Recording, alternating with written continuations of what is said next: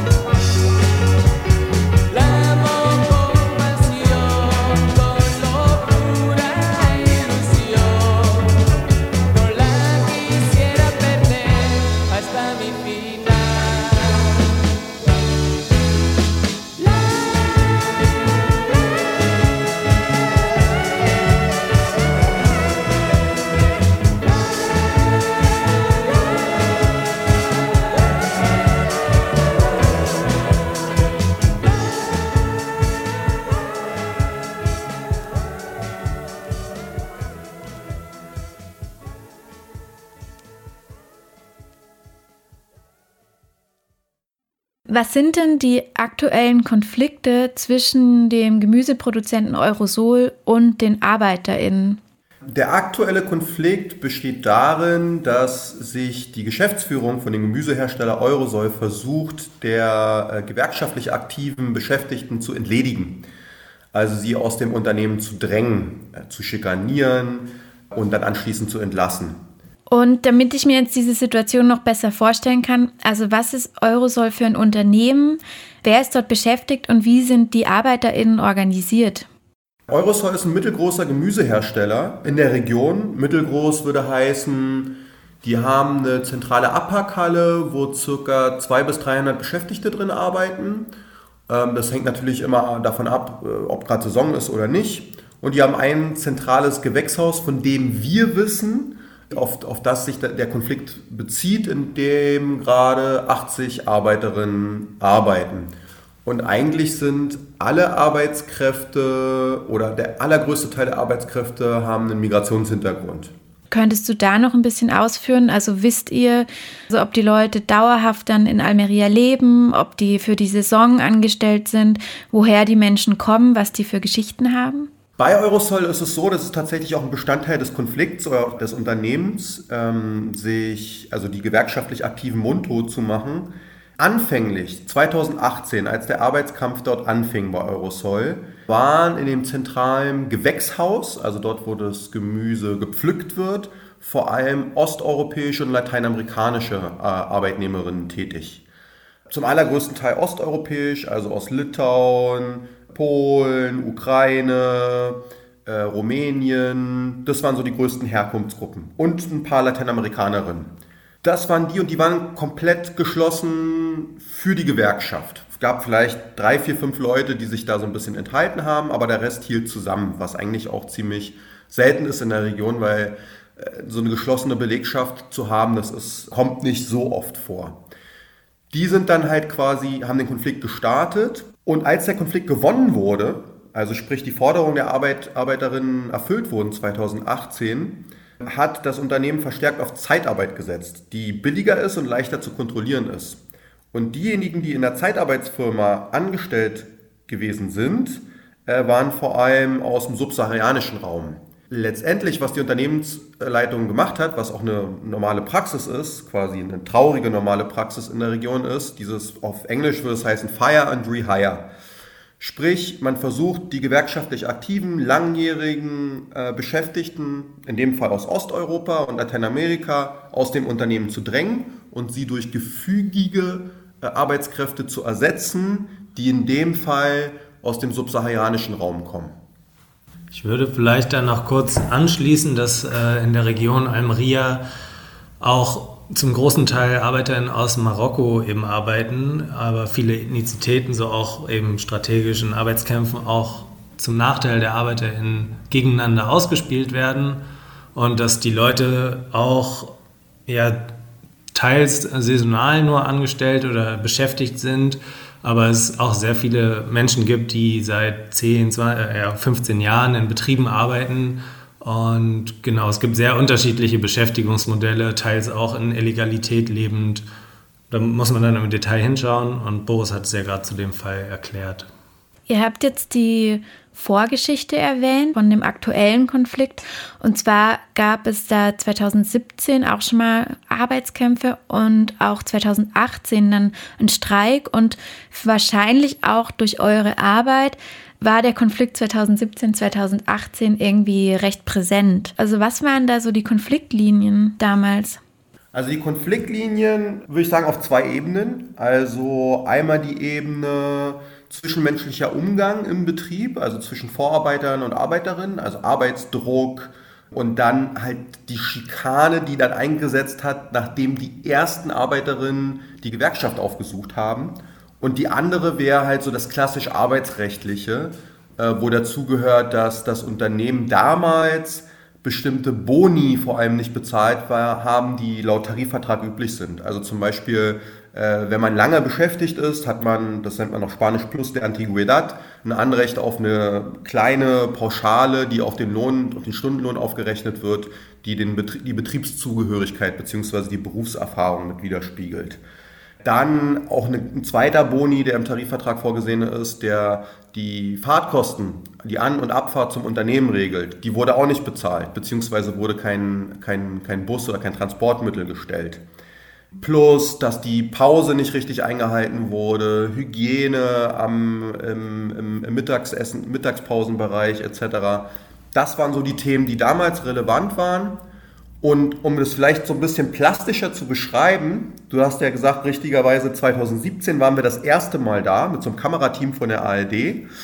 Und das läuft meistens so, dass die Gewerkschaft taucht vor einem Betrieb auf, schwenkt die Fahnen, verteilt ein paar Flyer und im Anschluss kamen dann die Arbeiterinnen clandestin einzeln zur Gewerkschaft, hatten total Schiss und wollten überhaupt nicht, dass jemand mitbekommt, dass die da waren, um sich zu erkundigen, ob dann alles rechtens ist, was bei denen im Unternehmen passiert. Und als das dann bekannt wurde, also als das Unternehmen rausbekommen hat, dass Leute sich mit der Gewerkschaft einlassen, fing dann die Schikane am Arbeitsplatz an. Also Schwerarbeiten, Isolation am Arbeitsplatz, Beleidigungen von den Vorarbeitern etc. Und 2017, 2018 war ja dann die Organisierung der ArbeiterInnen bei Eurosol und auch der Streik 2018 sehr erfolgreich. Was würdet ihr retrospektiv sagen? Warum war der Arbeitskampf und der Streik der Beschäftigten bei Eurosol 2017, 2018 so erfolgreich?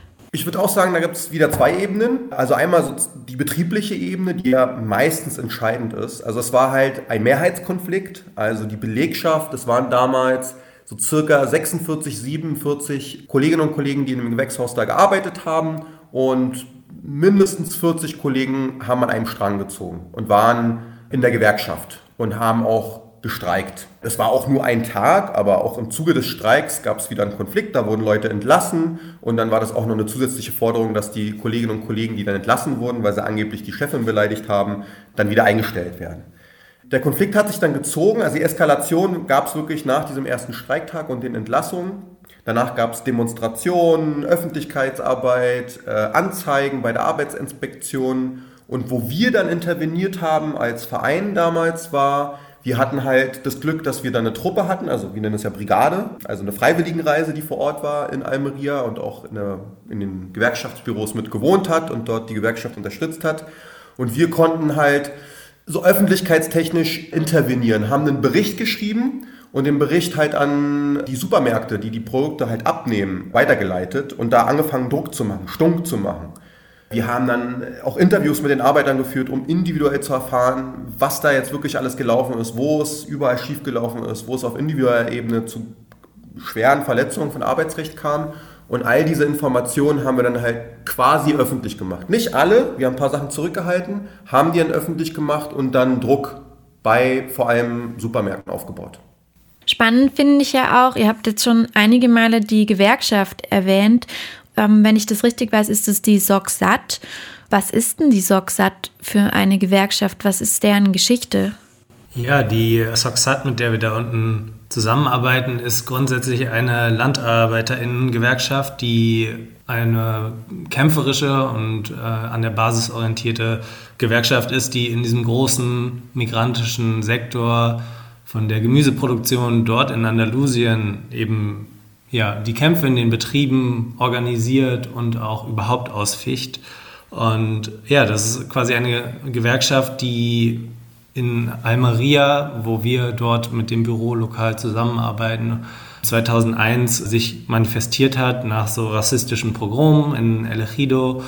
Genau, der Ursprung der 1976, also nachdem Franco abgedankt ist, war das eigentlich eine Landlosenbewegung. Also es waren vor allem verarmte Tagelöhnerinnen, die auf den großen Haciendas damals gearbeitet haben und deren zentrale Forderung war, dass man überhaupt Land bearbeitet. Also das Land, das man bearbeitet, sollte den Arbeiterinnen gehören. Und in dem Sinne, dieses Element ist halt noch übrig geblieben aus dieser Zeit. Also vor allem, es gibt starke Kooperativen, die von, von der SAT betrieben werden. Marina Leder ist so ein Begriff, den, den einige kennen. Das ist so eine große Kooperative, die durch eine Landbesetzung ins Leben gerufen wurde.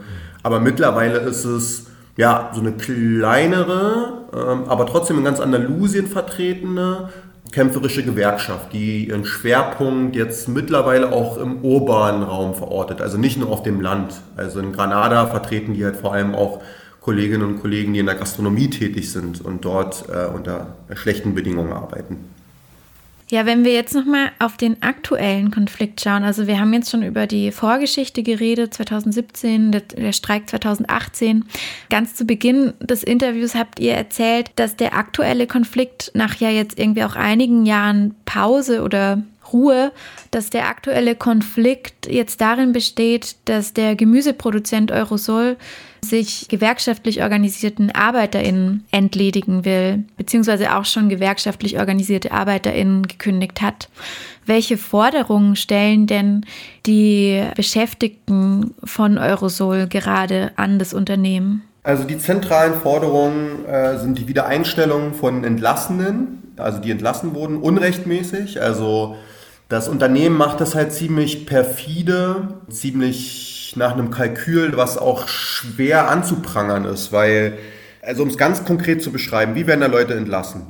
Naja, man weiß halt, wer in der Gewerkschaft ist, wer in der Vergangenheit aufgemuckt hat, die sind alle schon lange im Betrieb und die kriegen jetzt auf einmal Probleme auf der Arbeit. Äh, die Maske saß nicht richtig, da werden Hygienemittel ausgehändigt, die inkomplett sind, dann sollen Unterschriften geleistet werden, dann weigern sich die Kollegen, weil sie sagen, das ist nicht alles korrekt übergeben worden, dann gibt es die nächste Abmahnung und bei drei Abmahnungen wird man entlassen. In den letzten zwei Jahren sind 19 Kolleginnen und Kollegen entlassen bzw. nicht verlängert worden. Also ein paar davon waren befristet, der Großteil war länger im Unternehmen. Ein paar davon hatten keine Lust, da irgendwie jetzt gegen vorzugehen, sondern waren fast eher froh, dass sie aus dem Laden endlich raus sind.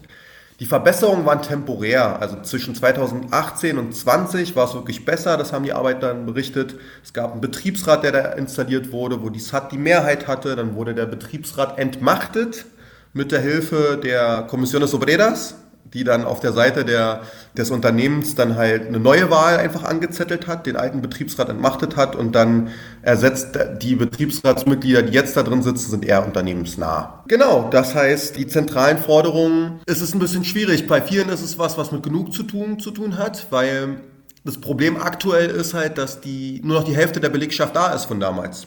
Äh, einige haben gekündigt, weil sie keinen Bock mehr hatten. Äh, einige wurden entlassen und einige kämpfen jetzt einfach aus Genugtuung Und natürlich mit der Perspektive, unsere Perspektive beziehungsweise die Perspektive der Gewerkschaft wäre ja irgendwie da trotzdem Kern von selbstbewussten, aktiven Gewerkschaftsmitgliedern in dem Unternehmen zu haben. Weil am Ende geht es ja darum, dass man das, in, das Unternehmen von innen heraus zu einem besseren Ort macht, wo halt wirklich Recht und Legalität erstmal eingehalten werden und wo halt noch eine Gewerkschaft wirken kann. Insofern muss natürlich neben der Wiedereinstellung auch die Repression und diese ganzen Schikanen, die müssen eingestellt werden. Das wünschen sich die Arbeiterinnen zentral. Euren Erfahrungen nach, was kann denn eure Unterstützung und ja, die dadurch entstehende internationale Aufmerksamkeit bewirken? Vor allem damals ausschlaggebend war das Verhalten von Migros. Das ist die zweitgrößte Supermarktkette in der Schweiz, die damit gedroht hat, Lieferverträge einzustellen wenn sich die Arbeitsrechtssituation bei Eurosol nicht bessert. Und das hat natürlich dann Druck aufgebaut, weil wenn das Unternehmen halt merkt, oh scheiße, unsere Kundschaft läuft uns weg, davor haben die natürlich Schiss. Und da versuchen wir halt irgendwie einzusetzen und den Supermärkten da halt klar zu machen, dass es eine Strategie ist, eine perfide Strategie, die dahinter ist und versuchen die halt öffentlich anzuprangern, offen zu legen, dass da wirklich ein perfides System ist. Ja, die Region Almeria in Andalusien, wo eben der Betrieb Eurosol liegt, die ist ja bekannt als Plastikmeer wegen den unzähligen Gewächshäusern dort. Und tatsächlich ist es wohl so, dass dort so viel Gemüse wächst wie in keiner anderen Region Europas. Wie würdet ihr die allgemeine arbeitsrechtliche Situation in der Region Almeria einschätzen? Also ist da dieser Konflikt, den es jetzt gerade bei Eurosol gibt, beispielhaft für die allgemeine arbeitsrechtliche Situation in der Almeria? Ja, also die Region Almeria ist gekennzeichnet durch einen hohen Anteil an migrantischen ArbeiterInnen und genau liegt nicht ohne Grund an der Außengrenze Europas. Es sind halt komplexe systemische Dinge, die da zusammenfallen. Aber ja, grundsätzlich ist dieser Konflikt bei Eurosol schon auch, der ja im Ursprung daher kommt, dass die Leute gegen einfache Arbeitsrechtsverstöße auch sich organisieren, sehr exemplarisch. In der quasi Eskalationsstufe, dass es da halt dann um die Entlassung eines bestehenden Betriebsrats geht und so weiter, ist das natürlich nicht so, dass das in jedem Betrieb passiert, weil da erst gar kein Betriebsrat existiert. Und genau, wir selber sind natürlich immer engagiert in der Unterstützung dieser, dieser Belegschaftskämpfe und sehen unsere Rolle ja auch darin, ja, diese Kämpfe zu unterstützen, weil eben die Region Almeria der Gemüsegarten Mittel- und Westeuropas ist, wo gerade in den äh, Saison äh, Herbst und Frühling und im Winter eben ein Großteil unseres Frischgemüses herkommt. Von daher ist es schon ein sehr beispielhafter Konflikt, der flächendeckend eigentlich in der Region Almeria beispielhaft dafür ist. Genau. Grundsätzlich ist vielleicht noch zu ergänzen, dass es gar nicht so sehr darauf ankommt, auf welchen Betrieb man schaut. wir haben auch Erfahrungen, dass es äh, in scheinbar ethisch korrekteren Betrieben mit Biozertifikaten und so weiter auch zu einer Verschleppung von Arbeitsrecht kommt, zu dem ja, aktiven Unterwandern von Gewerkschaftsstrukturen, dem sogenannten Union Busting. Und ja, es ist ein sehr systemisch bedingt und auch systemisch gewollter Zustand in dieser Landwirtschaft. Du meintest ja jetzt, dass die Arbeitsrechtsverletzungen strukturell in der Landwirtschaft, wie sie gerade funktioniert, angelegt sind. Und mich würde da eure Einschätzung interessieren. Also ich beobachte, dass sich so ein Arbeitskampf sehr, sehr stark in diesem System bewegt. Also es geht ganz konkret um ein konkretes Unternehmen, um konkrete Forderungen, auch um Lebensbedingungen und Realitäten von ganz konkreten Menschen. Und trotzdem frage ich mich, ob es nicht auch frustrierend sein kann, diese Erkenntnis, diese Arbeitsrechtsverletzungen sind strukturell angelegt und wir arbeiten aber vielleicht gar nicht unbedingt auf struktureller Ebene, sondern wir arbeiten mit den ja auch mit der Unterstützung von diesen Kämpfen, die total wichtig ist, arbeiten wir aber trotzdem innerhalb von diesem System. Inwiefern beschäftigt euch denn dieser Widerspruch zwischen dieser betrieblichen und strukturellen Ebene in eurer Arbeit? Es beschäftigt uns, es frustriert natürlich auch teilweise, also weil wir uns ja darüber bewusst sind, dass das strukturell, also strukturelle Faktoren dahinter stecken. Ein struktureller Faktor, der das Ganze natürlich bedingt, ist ja die kapitalistische Marktwirtschaft. Es ist ein hochkompetitiver Markt, in dem man sich da bewegt. Da wird Gemüse hergestellt. Gemüse wird aber auch in Holland hergestellt, in durchmechanisierten Gewächshäusern. Gemüse wird noch billiger, auch unter Missachtung von Arbeitsrechtsbedingungen in Marokko hergestellt, ähm, wo es auch viel weniger Transparenz gibt in, äh, in Bezug auf wie produziert wird, auch von Migrantinnen, die in Marokko dann halt machen. Genau, die Unternehmen sind Getriebene. Das heißt, es ist ein, ein permanenter Druck, der da herrscht sozusagen, der dann wiederum an alle und letztendlich die Arbeiterinnen vor Ort abgegeben wird. Und wir können halt nur vor allem vor Ort irgendwie wirken. Die Frage ist, was für eine Forderung stellt man jetzt auf? Also, und wie kann man auch so eine Forderung dann halt irgendwie realisieren? Man müsste irgendwie die Marktmacht der Supermärkte angreifen, weil die letztendlich natürlich die Preise mit beeinflussen. Man bräuchte dann ein komplett anderes System. Also der Anspruch besteht bei uns, sich damit auseinanderzusetzen und gute Forderungen aufzustellen. Da sind wir aber noch relativ am Anfang. Was wir haben, ist halt die Expertise von vor Ort und die SOXAT ist halt auch ein Akteur mit gesellschaftstransformatorischen Anspruch, der zumindest im Kleinen versucht, durch Kooperativen andere Produktionsweisen halt vorzumachen.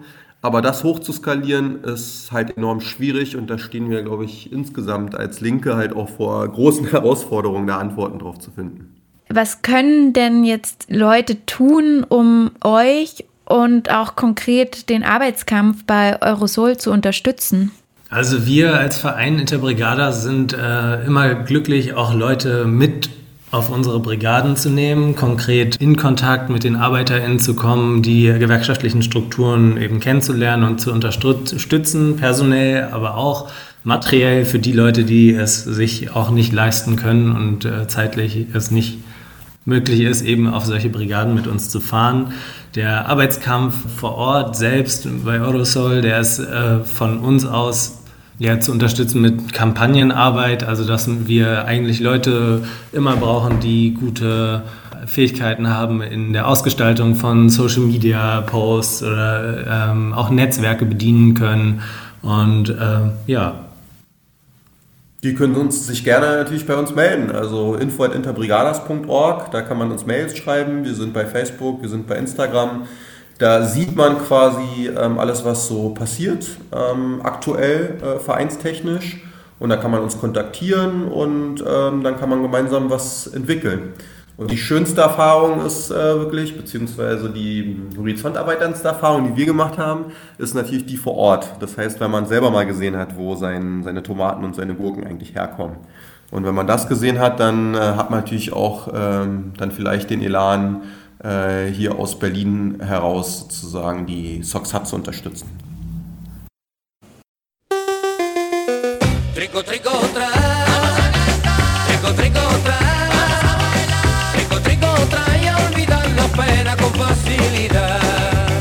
Hay que madrugar.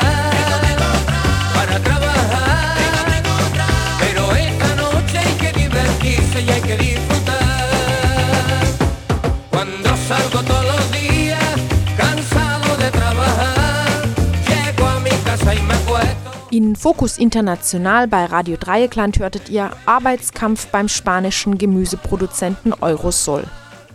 Ein Interview mit Till und Boris vom Verein Interbrigadas aus Berlin, die den Arbeitskampf bei Eurosol, einem andalusischen Gemüseproduzenten, solidarisch begleiten. Hay que madrugar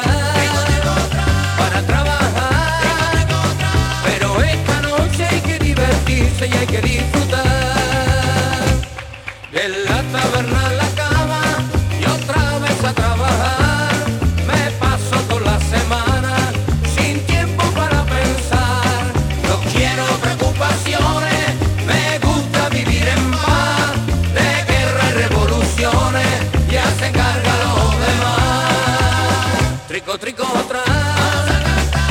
Trico, otra.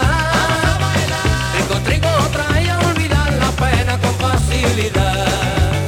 Hay que madrugar